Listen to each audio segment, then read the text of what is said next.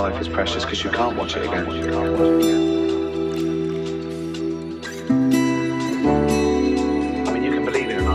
that makes you feel bad. But once you realise you're not going to be around forever,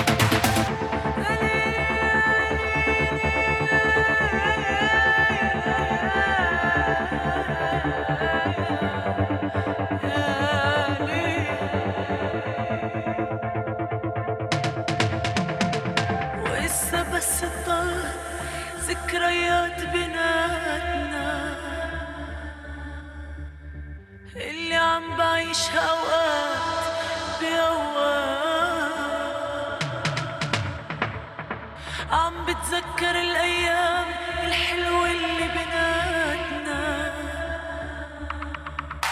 شو كنت حابة أرجع؟